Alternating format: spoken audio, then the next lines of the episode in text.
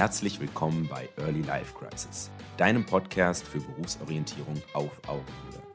Gemeinsam bringen wir Klarheit ins Meer der Möglichkeiten und lernen neue Perspektiven kennen, die dich in deiner Entscheidung unterstützen. Inspirierende Lebensläufe, spannende Einblicke in die Berufswelt von morgen und Berufsorientierung, die Spaß macht. Viele Erkenntnisse und gute Unterhaltung entsteht dein Early Life Crisis Team.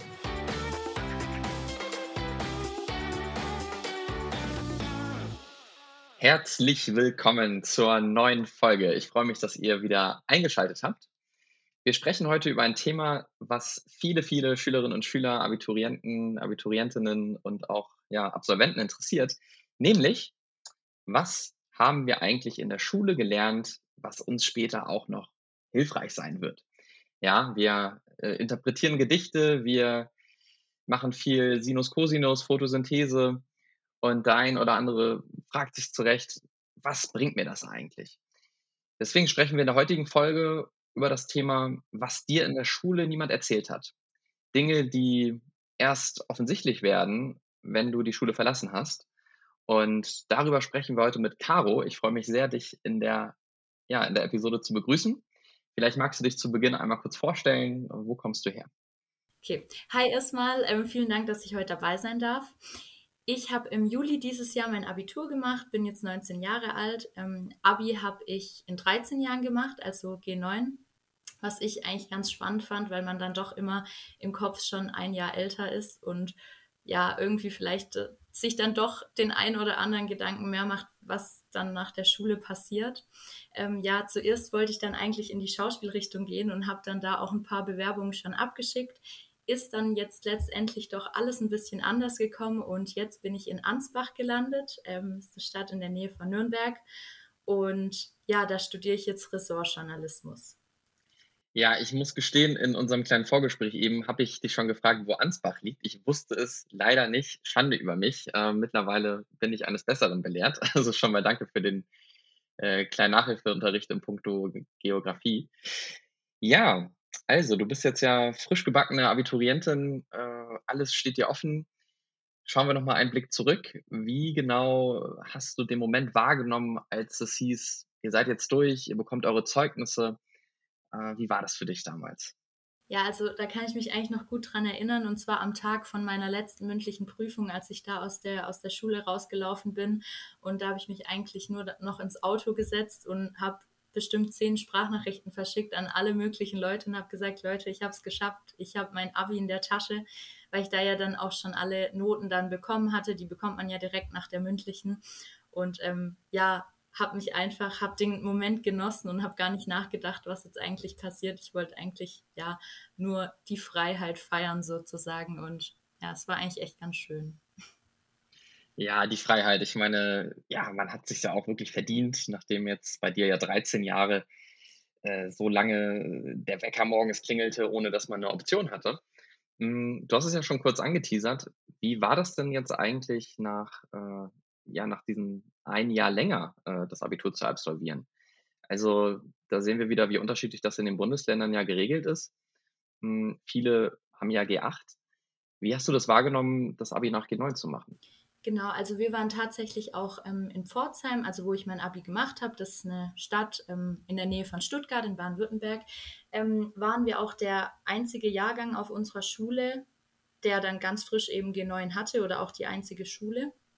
Und ähm, ja, am Anfang wird natürlich gesagt, es ist alles viel entschleunigter. Wir haben ein Jahr Zeit als die anderen, ein Jahr mehr Zeit als die anderen. Ähm, wir müssen das nicht so hetzen. Ja, habe ich jetzt im Endeffekt nicht so viel davon gemerkt, muss ich sagen, aber so über die Jahre hat sich das natürlich schon gezeigt, wenn ich jetzt so rückblickend drauf schaue. Ich hatte erst ab der neunten Klasse wirklich mal Mittagsschule und dann aber auch nicht bis zur zehnten, sondern mal bis zur siebten oder so. Und ähm, ja, aber jetzt im Endeffekt, gerade wo es dann so auch ein bisschen entschleunigt wurde durch Corona, mir hat das gar nichts ausgemacht eigentlich, die, die Online-Sessions, weil ja, ich für mich da viel besser und konzentrierter daheim dann lernen konnte irgendwie. Das ist vielleicht auch ein bisschen anders als bei anderen. Ähm, und das hat, ja, war dann für mich eigentlich völlig okay. Und natürlich kam mir dann auch das ein Jahr länger dann ganz gelegen, weil vielleicht die Lehrer dann doch ein bisschen entspannter waren. Ja. Das Thema Corona-Abi äh, mit dem Hashtag für die Abi-Feiern ist ja schon im letzten Jahr sehr bekannt gewesen. Hast du dich denn gut vorbereitet gefühlt auf die Zeit nach der Schule? Ja, also ich persönlich muss sagen, ich habe mich schon im Voraus damit beschäftigt, was nach der Schule passiert. Aber wenn wir jetzt gerade mal schauen, wie ich mich von der Schule vorbereitet gefühlt habe, ähm, gab es da oder gibt es da bestimmt noch Aufholbedarf? Ähm, ja, wir hatten ganz klassisch ähm, das Bogi-Praktikum, hieß es, berufsorientiertes Praktikum, Gymnasium so. Ähm, das habe ich dann damals in München gemacht bei einer Eventagentur, ähm, eine Woche lang weil ich eben schon immer so ein bisschen in die kreativere Richtung gehen wollte und ähm, ja, da auch selber irgendwie was mitgestalten, mitplanen können. Äh, muss ich dann aber rückblickend sagen, war dann doch nicht so ganz das Richtige für mich, weil ich dann erst selbst wirklich die Sachen gestalten und produzieren wollte, an, anstatt das Ganze zu planen. Ähm, ja, das Praktikum ist jetzt so das Größte, was mir einfällt. Natürlich kamen dann auch die ein oder anderen Berufsberater zu uns und ähm, haben Flyer ausgeteilt, wo von A bis Z alle Berufe drauf standen und dann durften wir uns da unseren aussuchen, was dann im Endeffekt mir nicht so viel gebracht hat. Ähm, ja, es war eine bunte Mischung. Wir hatten auch einmal einen Workshop, der hieß, glaube ich, Talentschmiede. Ähm, da kamen die zu uns und da hast du dann wie solche Art Moodboards erstellt, beziehungsweise ähm, so riesen Steckbriefe über dich. Was ganz lustig war, ich habe dann als Interessen Sport und ähm, Schauspiel angegeben und dann kam bei mir als Berufsvorschlag Stuntfrau raus, was sich dann so auch nicht ergeben hat, aber was eigentlich ganz witzig war. Aber im Endeffekt so wirklich gebracht für das, was ich jetzt mache, hat es mir nicht so viel. Ja, also was, was ich immer wieder witzig finde, auch wenn ich äh, gefragt werde, wie das denn bei mir damals war mit den äh, Berufsinformationszentren. Wir sind damals in der achten Klasse in ein Berufsinformationszentrum gefahren und haben dann so einen Test absolviert. Äh, bei mir kam jetzt nicht Stuntman raus, sondern wie bei 50 Prozent unserer Klasse kam tatsächlich raus ähm, Schauspieler. Also als, ähm, als, als Vorschlag. Ja, also eigentlich genau das, wo es bei dir in die Richtung ging. Und ich habe mich dann mal so umgeschaut, hm, wer ist denn jetzt eigentlich aus meinem Jahrgang damals Schauspieler geworden? So, siehe da, es ist sehr überschaubar. Und was mein Eindruck ist, so in den letzten Jahren bei den Schulbesuchen, Messebesuchen, äh, viele ja, haben irgendwie nicht so das Vertrauen in diese Tests, in diese offiziellen Angebote, die, die es dann gibt. Und ähm, ja, die Frage ist, was kann wirklich in der Schule passieren, dass eben diese Vorbereitung besser wird, sodass wir uns nicht drüber unterhalten, äh, was dir in der Schule niemand erzählt hat, sondern dass wir das gar nicht ja, diskutieren brauchen, weil es lief super, weißt du? Und das ist wirklich so ein, so ein Phänomen, wo ich mich frage, was können wir da machen? Welche Stellschrauben können wir bedienen? Hm, du hast ja erzählt, dass du tatsächlich auch über Schauspiel nachgedacht hast. Äh, wie war jetzt dein Entscheidungsprozess? Also du hast darüber nachgedacht, du hattest ja auch eine Alternative. Genau. Wie bist du da vorgegangen? Ähm, also ich, ja, so im Laufe vom Abitur wurde mir eigentlich immer klarer, dass so das Schauspiel und auch das Musical-Spielen eigentlich eins von, ja, einer meiner größten Leidenschaften ist. Und mir wurde es dann auch wirklich Stück für Stück klarer, ich möchte das wirklich beruflich machen. Und da war es mir im Endeffekt egal, wie sind da die Verdienstmöglichkeiten. Gerade in Corona ist es sinnvoll, jetzt in die Künstlerbranche einzusteigen. Ich hatte einfach im Fokus, ich stehe jeden Tag auf und mir macht dieser Beruf so Spaß, deshalb mache ich genau das. Das will ich machen. Das wäre dieser Beruf, so mein Traumberuf einfach. Ähm, ja, dann haben natürlich auch viele gedacht, ja, ist vielleicht ein bisschen naiv, Schauspielerin. Ähm, ja, hat sie vielleicht auch schon in der zweiten Klasse schon den Wunsch gehabt habe ich auch eine Passage in eurem Buch mal drüber gelesen. Das fand ich auch sehr amüs amüsant. Das war bei mir genauso eigentlich. Und, ähm, Ach echt? Okay. Ja, genau, dass man da dann schon in der ersten Klasse Schauspielerin werden will und in der achten dann Polizistin und ja. Auf jeden Fall ähm, ging das dann so weit ähm, und meine Eltern waren auch völlig d'accord damit, muss ich sagen. Die haben mich da komplett unterstützt. Natürlich haben sie mir immer mal wieder gesagt, ja, hast du es dir gut überlegt, aber ich hatte gedacht, dass ich es mir zu diesem Zeitpunkt gut überlegt habe, habe dann da auch ähm, Bewerbungen hingeschickt. Aber um da wirklich eine reelle Chance zu haben, musst du dich da fast an allen staatlichen Schulen bewerben, die es hier gibt und vielleicht noch in Österreich und in der Schweiz. Und irgendwann wurde mir klar, vielleicht bin ich doch nicht so ganz in dem Business drin oder zu Hause. Vielleicht muss ich doch was machen, wo ich ja irgendwie mich doch anders sicher fühle als, als da. Und dann habe ich mir wirklich eine Liste geschrieben. Da war meine Cousine auch eine ganz große Stütze für mich, hat mir dann ein paar Hochschulen und Unis empfohlen, ähm, ja, die einfach so in die Richtung Kreativität, Medien selber gestalten und produzieren ging.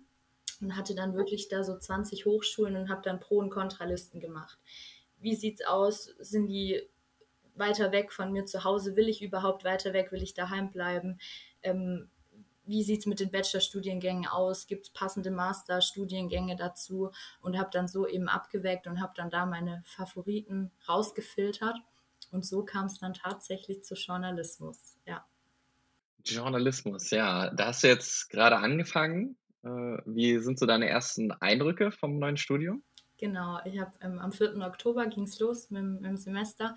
Ähm, ja, also ich muss sagen, bis jetzt bin ich wirklich begeistert. Ich kann es gar nicht anders sagen. Ich hätte nie gedacht, dass das ein Studium ist, das so perfekt zu mir passt, dass mein Plan B in Anführungszeichen jetzt mein Plan A ist. Also es hat sich wirklich eine komplett neue Tür geöffnet. Ähm, wir machen so viel praktisch in dem Studiengang. Also heute waren wir schon wieder unterwegs und haben eine Umfrage gemacht mit Leuten auf einem Parkplatz, ähm, wenn es ums Inter Interviewen geht und Kameratraining und ja, da ist eigentlich alles dabei, wie ich mir das immer vorgestellt habe. Und vielleicht öffnet sich ja da auch die ein oder andere Hintertür, dass ich doch vielleicht noch in die Richtung Film oder ja, so komme. Ja, genau, bis jetzt macht es wirklich sehr, sehr Spaß, muss ich sagen.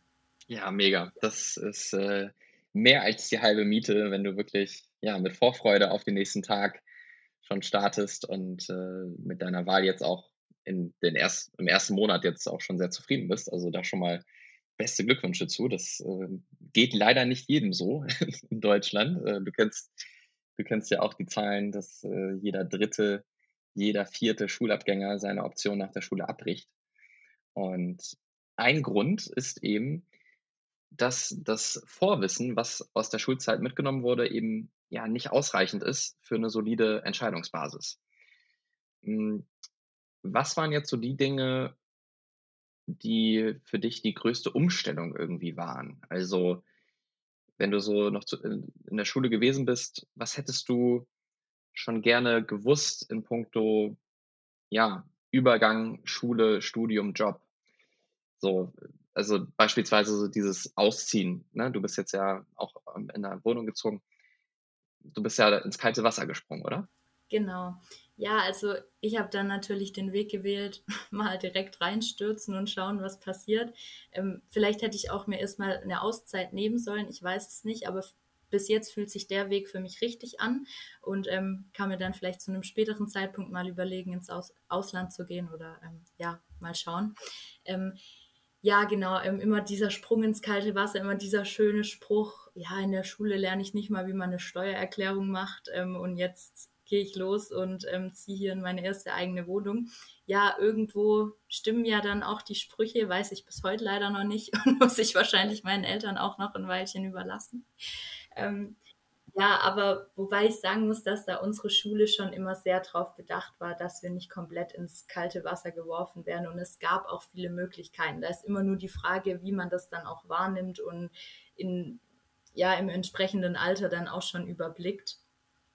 Aber ähm, ja, irgendwie bin ich so ein Mensch, ich sage, es kommt eh alles so, wie es kommen soll. Und ich glaube, so ist das jetzt auch. Und ja, ich bin jetzt einfach froh, dass ich so meinen Weg gehe. Man kommt jeden Tag von neue Herausforderungen. Klar, ich habe angefangen in der Uni ähm, oder in der Hochschule und wusste gar nicht, wo ich hin soll, wie sind hier die Raumpläne, bekomme ich einen Stundenplan oder muss ich selbst irgendwie mein Zeug zusammenstellen. Natürlich ist es eine Umstellung von der Schule, dass man den Stundenplan bekommt, Montag, Dienstag bis Freitag, ähm, einem wirklich ganz schön, ähm, ja, man ganz schön safe gehalten wird sozusagen.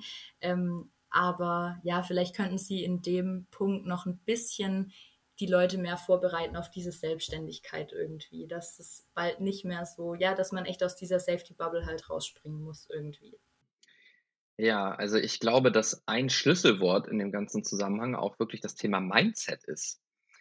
Denn häufig gibt es Angebote, nur sie werden nicht wahrgenommen, weil die Prioritäten woanders liegen. Bei mir war es damals genauso. Ich dachte mir, erstmal das Abi irgendwie hinbekommen, das möglichst gut, damit dann möglichst viele Türen offen sind. So. Und eigentlich hatte man zu der Zeit damals gar nicht das Bedürfnis, irgendwelche Orientierungsangebote anzunehmen, weil das einfach gar nicht äh, auf der Prio oben stand. Und äh, das ist, glaube ich, was wir auch mitnehmen können, jetzt auch von dem, was du gerade gesagt hast. Äh, du hast ja schon auch im Vorfeld angefangen. Du hast ja schon dich auch informiert und so weiter, was vielleicht andere in deinem Jahrgang nicht getan haben. Und siehe da, du hast auf einmal eine viel, viel bessere Ausgangsposition im Vergleich zu deinen Mitschülern von damals.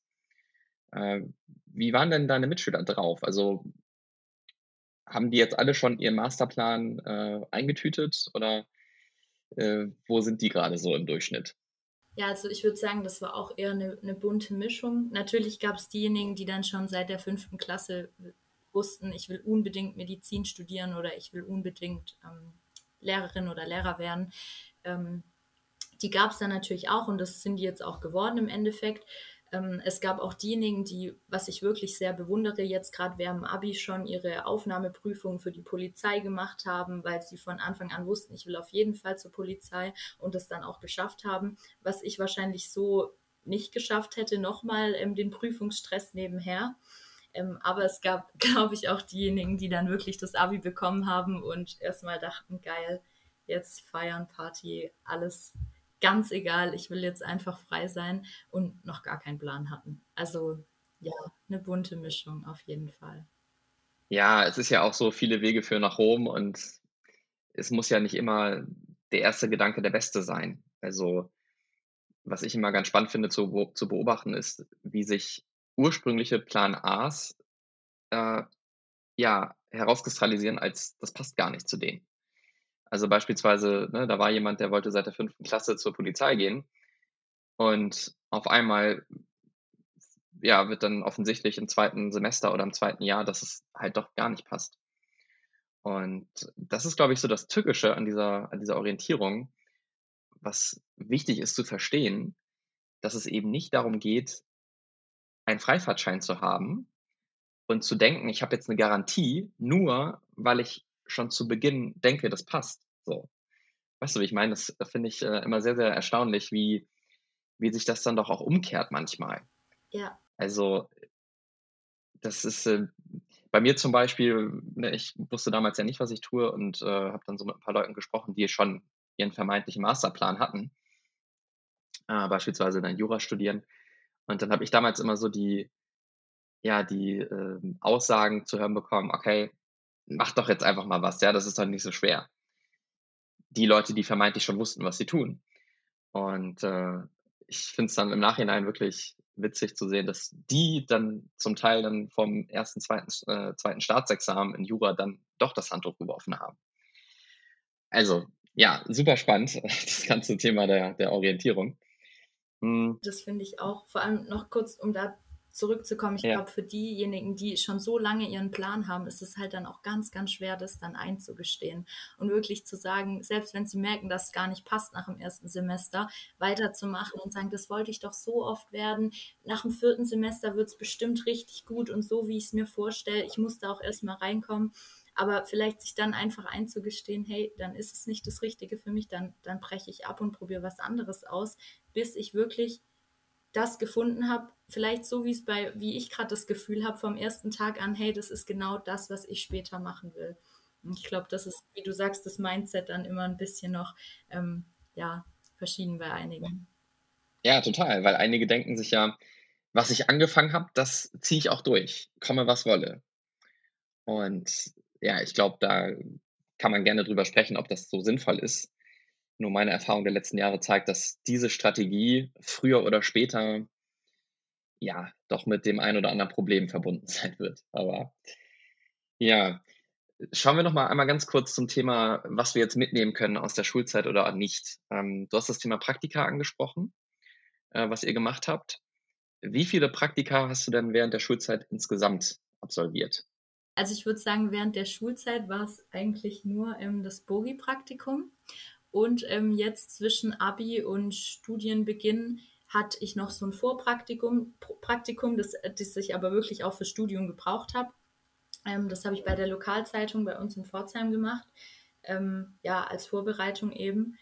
Aber so an sich war ich eigentlich nie wirklich der, der Praktika-Typ, muss ich sagen. Ähm, und ja, habe das wie immer alles ein bisschen auf mich zukommen lassen. Ja, weil ich glaube, so das ist wirklich ein Thema, was wirklich hilfreich ist bei der Frage, was mir in der Schule niemand erzählt hat. Denn in der Schule sind wir ja in einer gewissen Bubble unterwegs und denken, ja, das ist jetzt so die Comfortzone und das passt schon alles. Nur was ich wirklich spannend finde, sind so diese ersten Schritte außerhalb dieser Bubble, die ja häufig in Praktika wirklich dann auch zu sehen sind. Und da könnte ich mir vorstellen, dass das eine Stellschraube ist, wo wirklich viel bewirkt werden kann. Denn was ich auch immer sage, dieses, selbst wenn ich ein Praktikum mache, was mir nicht gefallen hat, bin ich ja trotzdem einen großen Schritt weiter. Ja? Also stell dir vor, bei dir zum Beispiel, du hättest ein Praktikum absolviert in einer äh, Tierarztpraxis und du hättest gemerkt in diesem Praktikum, dass das eben nicht so passt, ja dann äh, bist du ja trotzdem einen Schritt weiter. Also dieser Zusammenhang zwischen Praktika und Lernerfolg. Ich glaube, das ist ein ganz wichtiges Thema, was wir auch festhalten können. Da ist sicherlich Aufholbedarf, wenn es darum geht, was dir in der Schule niemand erzählt hat. Hm. Und noch ein Blick zum Übergang von deiner Schulzeit jetzt hin zum Studium, was auch immer sehr, sehr viele interessiert.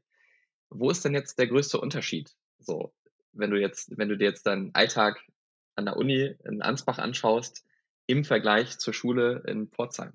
Also ich muss sagen, dadurch, dass es eine Hochschule ist, ist es schon noch schulnaher, würde ich sagen. Naja, also weil, ja, ich habe jetzt auch hier auf Studo die ganzen Apps, die es hier gibt, ähm, wirklich meinen Stundenplan mit meinen Vorlesungen und ähm, gehe da ganz normal hin jeden Tag, so wie in der Schule eigentlich auch.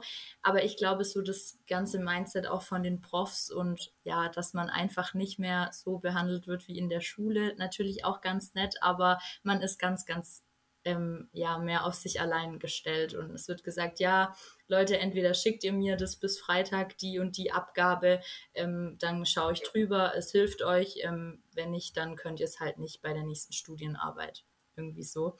Und ähm, ja, das sind, glaube ich, schon die Sachen, an die man sich dann ein bisschen gewöhnen muss, dass man jetzt einfach wirklich selbstständig werden muss, selbstständig schaut, dass man sein Zeug auch lernt und ähm, ja, aber irgendwie macht es halt auch Spaß, weil man weiß, wofür man es macht. Und ich habe jetzt auch immer mein, mein großes Ziel vor Augen. Klar hatte man das in der Schule auch mit dem Abitur, aber es war halt wirklich immer so dieser Blickwinkel, ich habe dann das Abi, ja und dann okay, und jetzt weiß ich wirklich, ich lande dann vielleicht auch später mal in meinem Wunschberuf und mache was dafür und kann jetzt auf dem Weg vielleicht schon Sachen starten. Bei uns wird es sich anbieten, jetzt im Studiengang auch einen Podcast zum Beispiel oder einfach selber schon Filme ähm, produzieren und publizieren. Ähm, ja, und das war eigentlich so das, was ich jetzt mitgenommen habe bis jetzt. Ja, super spannend. Also das ist, äh, glaube ich, auch total neu. Ich meine, du bist jetzt ja auch alleine hingezogen oder also kanntest du schon irgendwelche Freunde von dir, die auch in, in Ansbach anfangen? Ähm, also ich kannte eine Freundin, die hier schon im dritten Semester studiert hat, die auch von mir aus der Nähe kam, ähm, aber so von meinem Studiengang oder ja, irgendwie schon jemand Vorwissen gehabt oder so gar nicht. Also ich kam da wirklich am ersten Tag hin und da stand dann schon so eine kleine Gruppe und ähm, haben die ihm gesagt, ah, auch Ressortjournalismus. Und ich so, ah ja, genau, das ist ja ein Zufall, dass ich euch hier treffe. Äh, ja, bist du nicht in der WhatsApp-Gruppe, die da der Link rumging und dass wir uns hier treffen? Und also ich war komplett lost, muss ich sagen. Und ähm, habe mir so mein, mein Weg irgendwie gebahnt. Aber ich glaube, das gehört auch dazu, weil alle irgendwie im Endeffekt, es ging allen so. Und ähm, ja. ja, ich glaube, die Erfahrung muss man auch machen. Ja, ich glaube, jeder kann sich noch an den ersten Schultag erinnern, an den ersten Tag an der weiterführenden Schule und irgendwie auch an den ersten Tag an der Uni. Und was da wirklich, wirklich hilft, ist sich vor Augen zu führen, ich bin hier nicht alleine, sondern es geht fast allen genauso wie mir in dieser Situation. So, es ist ein komplett neues Umfeld, es sind komplett neue Leute. Und das ist, ja, häufig überwältigend erstmal. Man hat wirklich ja, Sorge, dass man ja, Anschluss findet, dass man zufrieden ist, dass man gerne dorthin geht. Nur in dem Moment, wo einem klar wird, okay, das geht jetzt allen so, fällt erstmal wirklich viel Druck auch von, von einem ab. Ich glaube, das ist äh, ja, das wirklich sehr, sehr hilfreich, dann auch sich erstmal so vor Augen zu führen. Und ja, dann bist du ja mittendrin in, in dem neuen Weg. Äh, da schon mal alles Gute für. Vielen Dank. Und ja, wie es, ausschaut, bist du da ja auch wirklich auf dem besten Weg, bist zufrieden, freust dich drauf, hast auch im Vorfeld deine Hausaufgaben gemacht, in, in, in Anführungsstrichen. Also du wusstest, worauf du dich da einlässt und hast deswegen auch eine wirklich gute Grundlage für deinen weiteren beruflichen Weg. Und vor allen Dingen, du hast einen großen Schutzfaktor, wenn es darum geht, nicht in eine Early Life Crisis zu rutschen, so wie der Name dieses Podcasts lautet. Denn ja, du hast dich informiert und das ist ein sehr, sehr großer Unterschied. Und auch wirklich ein, ja, ein Geschenk, wenn man so will. Denn häufig ist es eben nicht so leicht, ja, und äh, viele brauchen eben noch mal eine Schleife mehr und wären auch direkt nach der Schule noch gar nicht in der Lage gewesen, so wie es bei mir damals ja auch war. Äh, nur du hast entsprechend vorgesorgt und hast dich ja im Vorfeld auch informiert. Wobei ich sagen muss, dass da schon viele Faktoren dann auch eben mit reinspielen, gerade wenn man jetzt zum Beispiel ins, ans Thema Eltern denkt, ähm, wo ich jetzt doch sehr gesegnet war, sag ich mal, und wirklich immer die pure Unterstützung hatte. Ich hätte da jetzt alles sagen können, glaube ich, als Berufswunsch. Und die hätten wirklich gesagt, ja klar, mach das und zieh dahin und mach das oder geh ins Ausland. Ähm, wir stehen da hinter dir, wir wollen, dass dir es gut geht und dass du weißt, was, ähm, was für dich gut ist. Und auch, ja, dass es irgendwie nie den, also natürlich für jeden persönlich gibt es dann den richtigen Weg, aber es gibt jetzt nicht irgendwie den, den perfekten Weg, der jetzt jeder irgendwie einschlagen muss. Ähm, das ist mir auch nochmal ganz wichtig, dass jetzt auch einfach sein kann, dass man sich mal ein Jahr einfach Pause macht oder nur Praktika macht oder einfach mal weggeht, einfach mal aus sein, seiner, ja, seinem Dorf oder seiner Stadt rauskommt und einfach mal alles auf sich zukommen lässt. Ich glaube, das ist ganz, ganz wichtig, dass man sich da auch ein Stück weit irgendwie selber findet in diesem ganzen ähm, ja, Abi-Dschungel und Lerndschungel. Wunderbar, das wäre eigentlich ein äh, großartiges Schlusswort, was ich nicht besser hätte formulieren können. Dennoch würde ich eine Abschlussfrage noch, noch einwerfen wollen. Und zwar die klassische Frage, wenn du dir vorstellst, ähm, ja, dein jüngeres Ich, beziehungsweise auch alle weiteren angehenden Abiturientinnen, Abiturienten, Schulabgängerinnen, Schulabgänger in Deutschland. Was würdest du als Tipp mitgeben, wenn es darum geht, sich nach der Schule für eine berufliche Option zu entscheiden? Ja, also wie gesagt, ich glaube, es geht jetzt ein bisschen in die Richtung, was ich gerade schon angesprochen habe. Auch wenn es ich jetzt anders gemacht habe, glaube ich, ähm, ist es ganz, ganz wichtig, auch dieses Thema Entschleunigung sich anzuschauen.